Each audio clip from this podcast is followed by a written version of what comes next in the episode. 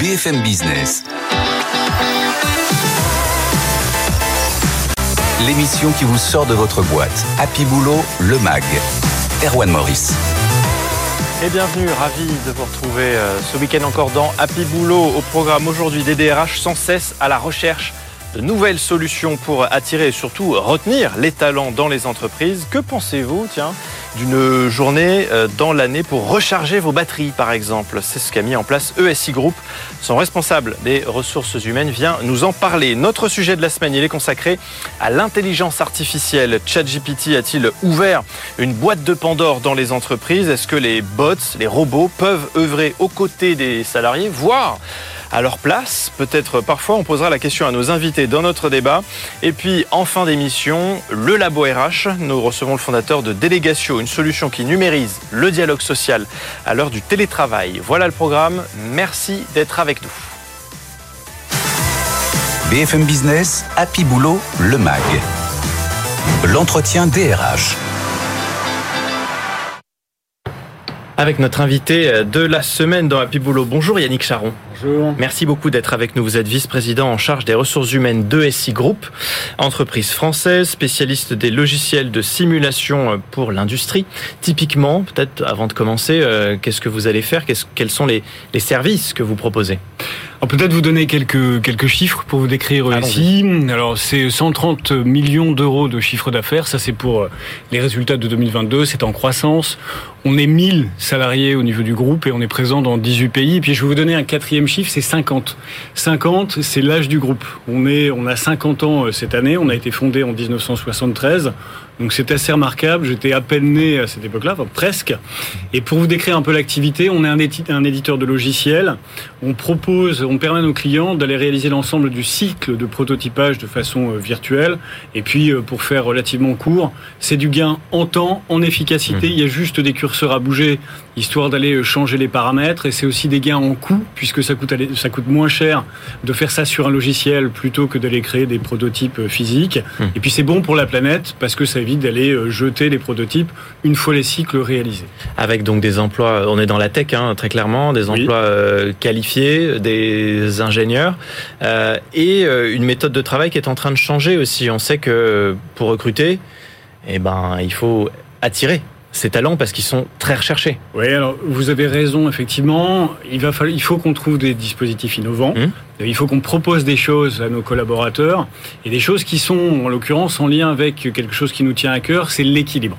Nos populations, simplement pour le décrire en quelques mots, les populations, on a des, des équipes composées d'ingénieurs ou assimilés ou de profils euh, universitaires assez assez élevé et euh, notre cœur de métier c'est euh, la physique des matériaux. Et puis également nous avons aussi euh, des équipes dans les fonctions support traditionnelles, donc la communication, le légal, le marketing, les mhm. ressources humaines, la qualité et j'en passe. Il y a beaucoup de métiers, le salaire c'est important pour retenir ces talents, mais plus seulement parce que vous aviez créé il y a deux ans déjà une innover en, créant une, une, journée un peu spéciale pour améliorer la qualité de vie au travail. Est-ce que peut-être vous pouvez nous, nous rappeler ce que vous aviez fait Bien sûr. Alors, on a mis en place il y a deux ans un No Meeting Day, donc une journée euh, sans rendez-vous, qu'on a positionné euh, le mercredi. Et l'objectif, c'est euh, de donner du, de la place au temps long. On sait qu'on a des vies qui sont trépidantes, les vies professionnelles sont extrêmement chargées. On reçoit des messages, des mails, des rendez-vous en permanence. Et donc, il fallait que on instaure une journée, ou en tout cas qu'on la mette en place au cours de laquelle les collaborateurs puissent garder euh, ce temps non dédié aux réunions et on a appelé ça le No Meeting Wednesday. Est-ce que ça a pris? Quels sont les retours là, de, sur ces deux années d'expérience? Alors ça fonctionne effectivement, mais surtout on ne doit pas s'arrêter là. Et ce que nous mettons en place cette année, c'est une journée de récupération, ce qu'on a appelé un Recharge Day. Qui consiste en quoi? Alors, on a... Euh, c'est comme un jour férié euh, supplémentaire, en définitive, sur le, sur le principe. On donne une journée en plus, c'est euh, positionné pour l'ensemble des salariés euh, du groupe sur la même journée. On l'a mise sur le vendredi 19 mai. On n'a pas fait les choses au hasard, puisque le 19 mai, pour, je vous ai dit tout à l'heure, hein, qu'on était présent dans 18 pays, hmm. pour 18, pour, pour 18%, pour 40, plus de 40% des effectifs, eh bien, ça suit un jour férié. Le jeudi 18 mai étant férié, ça nous permet d'avoir 4 jours à la suite pour 40% des effectifs, 3 jours pour le reste des collaborateurs. Et c'est un jour additionnel sur lequel personne sera connecté. On aura une tranquillité d'esprit totale. Et donc ça, c'est un jour offert en fait. Hein. C'est un jour en plus. On ne vient pas prendre sur les CP ou les RTT. C'est l'équivalent d'un jour férié qui serait euh, donné de manière additionnelle. Ça produit son effet, cette petite, ces petites innovations, ces, petits ajustements là. Est-ce que vous avez dans les retours de vos salariés en tout cas, les retours exprimés sont, plutôt des retours satisfaits. Mmh. Euh, je pense que le fait de donner un jour additionnel de repos, en expliquant les raisons pour, lesquelles on fait ça, et de nouveau, on parlait d'équilibre, qui est un mmh. dispositif important. Euh, on, le, on, le, voyait tout à l'heure sur le jour sans rendez-vous. Eh bien, sur cette même journée, l'ensemble des collaborateurs sera sans activité, donc on va pas, on ne va pas recevoir d'emails, de coups de téléphone, de rendez-vous. C'est un monde hyper connecté on a toujours tendance à être sur nos téléphones en permanence. Bon, ce sera voilà, alors, d'esprit. Yannick Charon chez euh, SI Group, euh, on est rentré quand même, c'est vrai, euh, dans une espèce d'escalade d'innovation, de, de nouveautés. Il faut tester ces nouveaux concepts aussi pour rester attractif. vous me voyez peut-être venir. Est-ce qu'on ne se dit pas parfois, on décale le, problème Si on a besoin d'un jour pour recharger ses batteries, c'est peut-être aussi qu'on a trop donné dans, dans la semaine ou dans les mois qui, précèdent. Est-ce que c'est vraiment ça pour vous la bonne solution? Ça fait partie des ça fait partie des solutions. Disons que ça fait partie de la culture de l'entreprise et on souhaite appuyer là-dessus et envoyer ce message très clairement à l'ensemble à l'ensemble des collaborateurs. Vous avez raison, c'est pas le seul dispositif. Ça rentre dans la culture de l'entreprise, tout comme on peut mettre en place un certain nombre d'autres éléments, évidemment. Euh, vous allez multiplier ces journées à thème d'une certaine manière autour du, du bien-être au travail? On a déjà euh, dans, les pratiques de l'entreprise des communications assez nombreuses et variées, en fonction des pays par ailleurs, hein, qui, sont, euh, qui se ciblent. Euh, maintenant, aujourd'hui, cette communication sur le Recharge Day, je trouve que on pense que ça envoie un message extrêmement clair mmh. sur la philosophie et la politique de l'entreprise en, matière d'équilibre.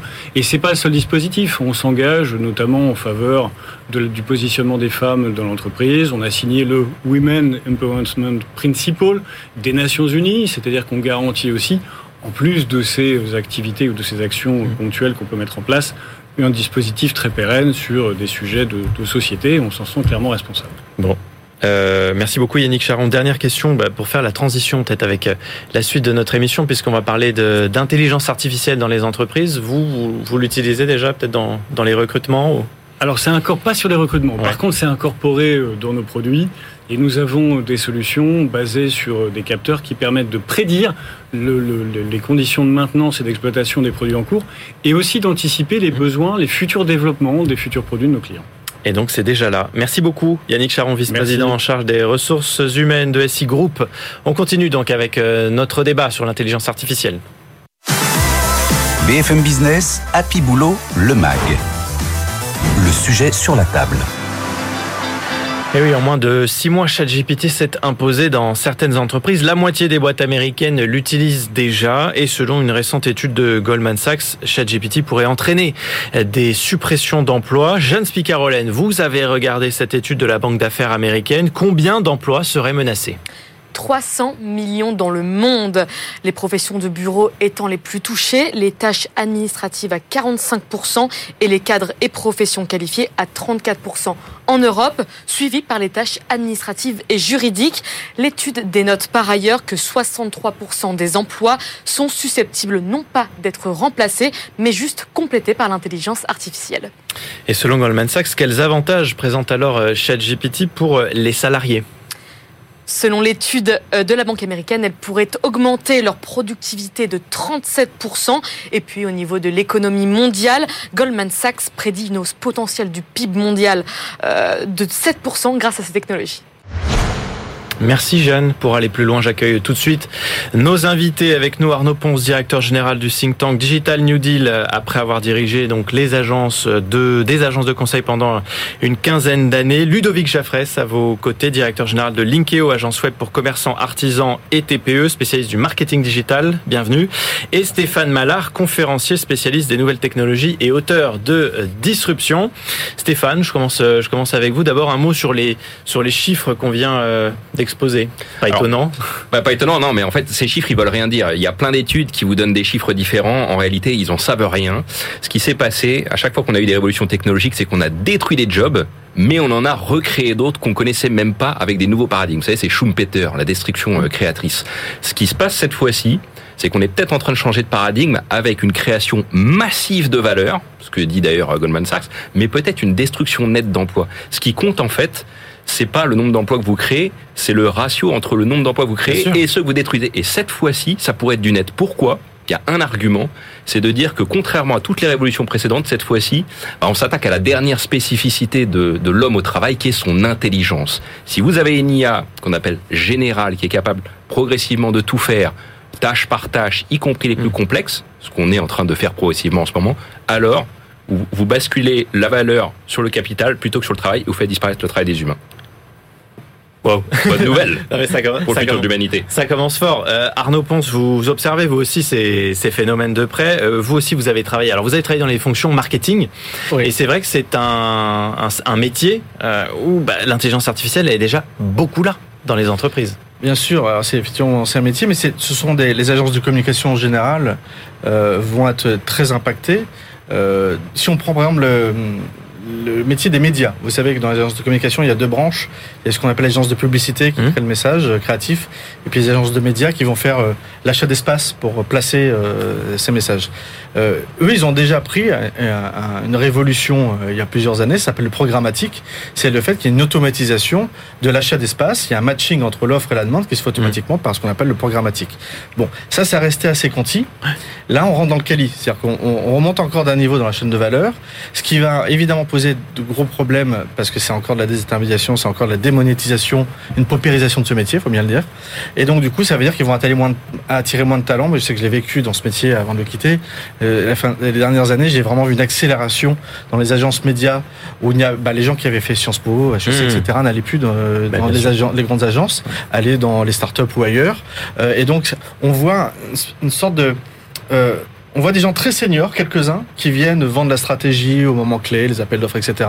Puis après ils disparaissent. Puis après vous avez du très junior qui vient commenter bah, le programmatique, c'est-à-dire commenter ce que les décisions d'un ordinateur. C'est un peu particulier. Mais c'est plutôt une mauvaise nouvelle, non? Le, Ludovic Jaffres, c'est cette intelligence artificielle, elle est en train de remplacer justement les juniors des entreprises. Elle, Alors, est capable de faire la même chose pour moins cher? On, on l'utilise déjà hein, au quotidien dans l'entreprise. Il faut voir que le, euh, la communication digitale, c'est beaucoup de contenu. Hein. Mmh. Enfin, la communication digitale, c'est remonté euh, dans les moteurs de recherche, sur Google principalement. Et donc, pour remonter, c'est beaucoup, beaucoup de contenu. Mmh.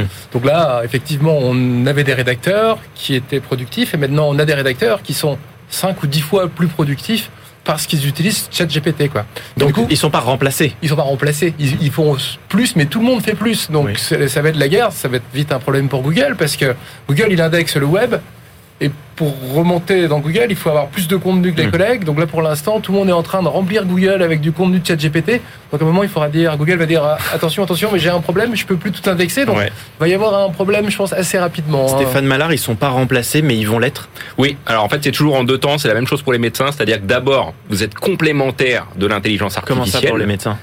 Typiquement, Ils vont être remplacés aussi Ah ben bien sûr, mais c'est une excellente nouvelle. Vous savez qu'ils sont pas si experts que ça, hein. ni les médecins, ni n'importe quelle profession où il y a une expertise. Hein. C'est-à-dire que dans un premier temps, vous avez l'algorithme qui augmente votre expertise. En gros, vous allez vérifier que l'algo euh, euh, valide votre diagnostic, mais très vite, vous allez voir que l'algo a toujours raison, voire raison quand vous avez tort, voire vous suggère des trucs que vous savez pas. Et là, vous faites sauter l'expertise. Toujours juste parenthèse, il faut, enfin parenthèse non, c'est la suite en fait de, de ce débat. Mais il faut aussi une acceptation, non? Euh, du public Parce que vous parlez des médecins, ça me fait penser aux pilotes de ligne. On sait qu'aujourd'hui, on peut, je crois, quasiment hein, faire voler un avion. C'est déjà le cas. On peut le faire sans pilote. Mais derrière, les gens veulent pas monter dans l'avion. C'est la question de la confiance. Oui, en fait, c'est la question de la confiance. Euh, on a euh, davantage confiance quand on voit un pilote à bord d'un avion, alors qu'effectivement, euh, tout est automatisé. Et donc, la gestion qu'on va avoir face à cette intelligence artificielle, qui va être de plus en plus générale, effectivement, c'est la question de la confiance. Donc, la confiance, ça veut dire quoi? C'est quel est le niveau de transparence? Mmh. On a besoin de plus en plus nos vies vont être régies par des algorithmes. Ça veut dire qu'il va y avoir des décisions qui vont impacter nos vies. Donc on a besoin que ces décisions, on puisse, un, les comprendre, et deux, surtout les contester. Mmh. Ça veut dire que juridiquement ou autre, si demain il y a une IA qui décide quelque chose sur ma vie, un droit à l'emprunt, une décision sur ma vie professionnelle, etc., je dois être en capacité de la comprendre, et je dois surtout être en capacité de la contester. Mmh. Euh, il y a une étude de l'Université de Pennsylvanie qui nous dit que 8 métiers sur 10, au minimum, hein, euh, vont voir leurs tâches transformées par l'intelligence artificielle ça veut dire que ça sera peut-être 10 sur 10 à un moment donné. Bon. Ça peut être, ah oui, Ludovic Jaffray, ça peut être une, une, bonne nouvelle parce que vous nous dites que ça accompagne aussi les métiers. C'est sûr, mais même dans la communication digitale, les métiers, il, faut, il y a une dizaine de métiers hein, pour faire de la com digitale entre la création du site, le contenu, les achats médias il y a une, et les chefs de projet. Et ces dix métiers, je pense qu'il y a 20 ans, il n'y en avait aucun qui existait. Hein. Hmm. Et je pense qu'effectivement, les métiers enfin, dont on aura besoin plus tard dans la communication digitale, ils n'existent pas encore, mais là où je rejoins, c'est que clairement, il y aura des nouveaux métiers. Quoi. Ouais.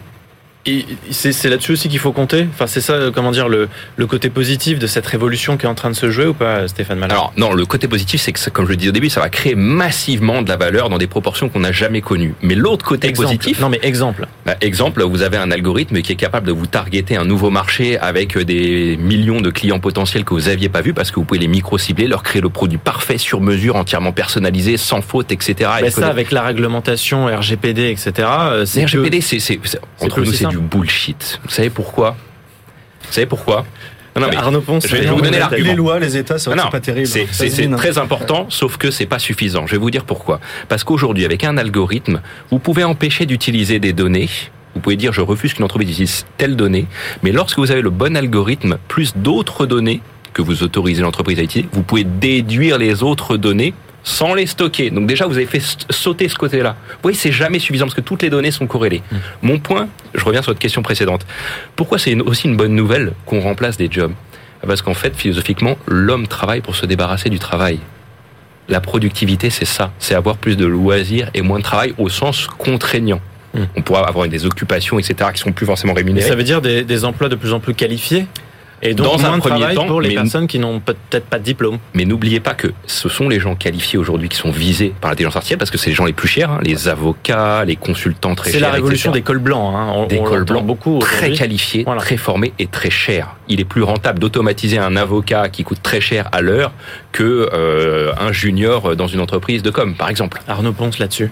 Je suis pas du tout d'accord. Sur ah. pas grand-chose en fait depuis le début, mais c'est ça. Ah, mais ça, ah, bah, c'est ça qui euh, Je vais pas revenir sur le RGPD et l'importance de la loi, et, etc.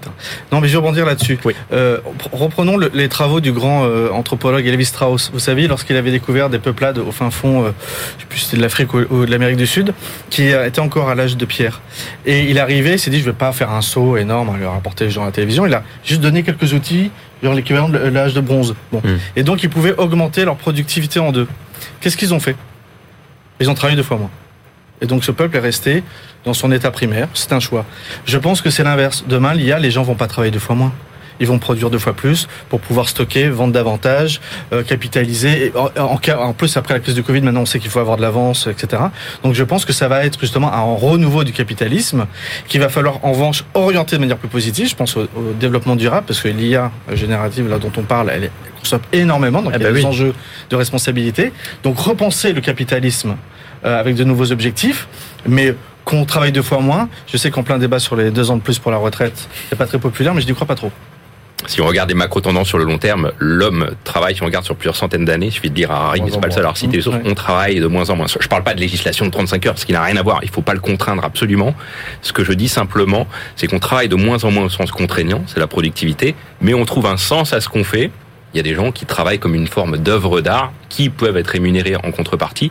Mais en ce cas-là, on, on, considère plus ça vraiment comme une travail. Il faudrait une autre définition. Mm. Ce que je dis, c'est que ça va être de moins en moins contraignant, avec plus de loisirs ou de choix de ce qu'on voudra faire. Ce qui est sûr, c'est qu'il faudra un autre modèle de société et un business model sociétal. Il faudra légiférer assez vite aussi, hein. il faudra légiférer assez vite, je pense aussi, parce que il faudra qu'on puisse. On a de plus en plus de mal à suivre avec le, législateur. Hein. C'est vrai, on voit euh, aucun rapport, mais avec euh, les influenceurs, etc. Ça, la loi, elle arrive des années bah après le phénomène. Et là, il faudra qu'il soit très très réactif, parce qu'à un moment, je pense qu'on va être obligé de pouvoir rapidement identifier une création originale d'un humain d'une création originale d'une intelligence mmh. artificielle, parce que il y aura tellement de dérives, que ce soit dans les fake news. Déjà, on voit les, les problématiques que ça peut générer actuellement, si les fake news à l'infini, on peut en avoir. Oui, oui. Et on peut spammer massivement avec, un, avec une intelligence artificielle. Donc très vite, il faudra quand même. Et donc, fermes de contenu. Il y a ce qu'on appelle le principe des fermes de contenu qui produisent beaucoup de contenu de manière automatique. Là, ça va exploser avec les fake news et ça va poser des problèmes d'un point de vue démocratique, on commence déjà à le connaître. C'est pour ça que la régulation est clé. Mais c'est maintenant que ça joue. Hein. Mmh. Aujourd'hui est en discussion euh, à la Commission européenne l'AI Act, donc le grand règlement européen qui va encadrer l'intelligence artificielle. Et il y a une pyramide des risques, ce qu'on appelle. Et aujourd'hui, il y a les risques très élevés, euh, inacceptables, etc., les risques minimes. Et se trouve aujourd'hui qualifié tout ce qui est chatbot, risque euh, acceptable. Euh, et Hmm. euh, alors que ça devrait être monté d'un cran à risque élevé Ouais. pour justement d'être avantage euh, encadré, ça c'est certain. Bah après, c'est comme les éco-scores. euh, le, le frigo ABCDE, euh, il est, il est A euh, en 2010 et puis il devient, il devient F euh, dix ans plus tard. Donc on, on, revoit aussi les lois. J'aimerais quand même qu'on qu'on se ressente sur le sur l'intelligence artificielle au travail, parce que c'est quand même le, le principe de cette émission. Euh, Question que je vous adresse, que je vous adresse à tous les trois. Est-ce que euh, justement l'intelligence artificielle c'est Happy Boulot compatible euh, ou au contraire il faut, il va falloir vraiment s'en méfier? Ça, ça peut Ludovic globalement retirer beaucoup de tâches répétitives, même pour les développeurs. hein. mais ça peut Je vois Stéphane Mallard qui fait non. retirer beaucoup Alors, de tâches répétitives. Est-ce qu'on va réussir à se mettre d'accord? Donc ça peut rendre le travail, quand on utilise bien un moteur d'intelligence artificielle, ça peut rendre son travail plus agréable et plus épanouissant. Ouais, ça c'est la première étape, disons. Ah. Bah, les tâches répétitives, chiantes entre guillemets, ça c'était l'informatique sans intelligence artificielle. Là justement, la nouveauté, c'est qu'on va aller sur du non répétitif, du créatif, de l'inventif, du complexe, de l'intuitif, etc. Ouais. C'est Bah, ça, le- Aller transformer un, un- un programme de C++ en Python, enfin ça intéresse aucun Pas développeur. besoin d'IA pour ça. Oh, ça. Ah, il y a des boîtes qui faisaient ça sans IA, très très bien. Non, l'enjeu en fait, conclure, ouais. effectivement, c'est d'aller sur de la très haute valeur ajoutée qui va être fait par des algos parce qu'il y a un sujet fondamental à comprendre derrière tout ça, qui est classique lorsqu'on regarde l'histoire de l'économie, c'est que toutes les technologies commoditisent, c'est-à-dire transforment en commodité, en quelque chose de pas cher, d'accessible, de facile, tout ce que tout ce qu'elles créent, dont l'intelligence, qui sera une communauté et donc non différenciante, puisque tout le monde va l'utiliser partout. Et Arnaud Ponce, le mot de la fin sera pour vous. Alors, c'est compatible avec le, le, le bien-être aussi euh, au, au travail, le développement de, de Oui, la vie de travail. Dans la dimension automatisation, etc., ça va simplifier la, la- la vie de chacun. Ah, En revanche, je pense qu'il faut se poser des questions qui sont plus philosophiques. Mhm. C'est-à-dire, c'est c'est quoi l'intelligence demain? C'est quoi le ça, plaisir de la le- sérendipité, de, de la découverte, de de l'ingéniosité, de rencontrer les choses, de, de venir au sujet par la découverte, par la lecture. Euh, tout ça va être de plus en plus rare quand les choses vont venir à nous directement. C'est ça ce qui m'inquiète pour la nouvelle Et génération. compter sur l'intelligence humaine Et la curiosité. et la curiosité. Est-ce qu'elle euh, existe vraiment C'est ça la question. On va peut-être se rendre compte On que va dire que elle est oui, assez parce- banale, l'intelligence humaine. On va peut-être dire que oui, parce que sinon cette émission est déprimante. bon, merci beaucoup, messieurs, d'être euh, venus Merci. parler de tout ça. C'est passionnant. Arnaud Ponce, directeur général de euh, la Digital New Deal Foundation. Euh, Ludovic Jaffresse, directeur général de Linkeo. Stéphane Mallard, conférencier spécialiste des nouvelles technologies. Je rappelle, Stéphane, que vous êtes auteur de Disruption. BFM Business, Happy Boulot, le MAG. Le Labo RH. Et focus dans les minutes qui nous restent sur le dialogue social en entreprise et la manière dont on l'adapte aux nouvelles habitudes de travail. Et c'est vous qui venez nous en parler, Marc Leclerc. Bonjour. Bonjour, merci de me recevoir. Avec plaisir, vous êtes directeur général de délégation, solution de suivi des heures de délégation pour les entreprises. Autrement dit, vous aidez les différents acteurs, euh, managers, élus, RH, à agir de manière plus moderne euh, dans le dialogue social en entreprise. Tout à fait. On a mis en place une solution qui permet de suivre et de digitaliser les différentes heures de délégation dans le cadre des entreprises et des organisations. Mmh. Les différentes heures qui sont des heures liées aux élus, aux différents mandats qu'ils peuvent avoir. Et l'idée, c'est d'avoir un outil qui permet de suivre ces différentes heures et d'intégrer toutes les parties prenantes, que ce soit manager, RH, admin et les différents élus eux-mêmes. Ils peuvent avoir accès à un compteur qui leur permet du coup d'avoir accès à leurs différentes heures en temps réel en fonction du dialogue social et de l'activité qu'ils peuvent générer au par. Donc ça, euh, directement, depuis quoi? Une application, un site euh, sur leur téléphone? Alors c'est c'est effectivement sous la forme d'un site et aussi sous la forme d'une application puisque les élus forcément euh, on a des élus qui travaillent dans les secteurs industriels euh, qui ont pas toujours accès à des appareils numériques.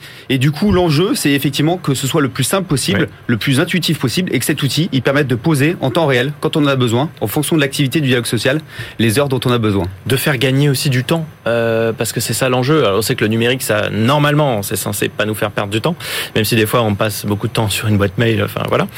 Mais euh, l'objectif, c'est ça aussi, c'est de c'est d'aller plus vite à l'essentiel, d'être euh, plus plus rapide. Exactement. En fait, l'idée, c'est effectivement, c'est de diminuer toute la partie du temps, gestion administrative, reporting, alerte et toutes les différentes notifications dans le cadre du dialogue social, pour pouvoir se concentrer sur la conversation utile et du coup, in fine, rendre au dialogue social sa notion la plus noble possible, qui est vraiment sa fonction de dialogue au sein des organisations. Conserver un lien aussi entre les différentes fonctions dans l'entreprise. Je pense naturellement euh, à la crise sanitaire, au développement du télétravail qui en a découlé, où on a peut-être du mal à, se coordonner avec la distance. Euh, cet outil, il permet de recréer ces, ces, liens qui parfois ont été un petit peu distendus. Exactement. Cet outil, il a vraiment pour cette focalisation de centraliser euh, l'ensemble des règles du jeu quelque part, du dialogue social, pour qu'il soit le plus simple possible et que tout le monde et qu'il soit vécu dans vraiment une notion de transparence pour, de transparence pour les différentes parties prenantes. L'enjeu, il est du coup vraiment de moderniser ces relations sociales et à partir du moment où l'outil permet cette transparence, cette information qui est claire pour tout le monde, et ben du coup, ça permet effectivement de, de le faire évoluer vers plus de plus de virtualité et un dialogue social qui est plus apaisé. Et vous adressez à tout le monde, aussi bien la PME que l'entreprise du CAC 40. On accompagne différents secteurs, des entreprises du CAC 40, euh, Bouygues, euh, Randstad, ouais. Groupama, et effectivement des organisations qui sont plus petites et qui ont pour autant tout autant besoin effectivement de, euh, de ce suivi des heures de délégation. Merci beaucoup, Émar Leclerc d'être venu nous présenter cette solution, directeur général de Délégatio avec nous dans Happy Boulot. Voilà, c'est tout pour aujourd'hui. Vous retrouvez cette émission naturellement en replay, en podcast, et puis euh, cette émission, eh bien, c'est la vôtre. Si un sujet vous intéresse en particulier, vous nous écrivez bien sûr une seule adresse pour ça, avec vous, at bfmbusiness.fr. Et d'ici là, on vous souhaite bien sûr d'être très heureux au boulot. BFM Business, Happy Boulot, le MAG l'émission qui vous sort de votre boîte.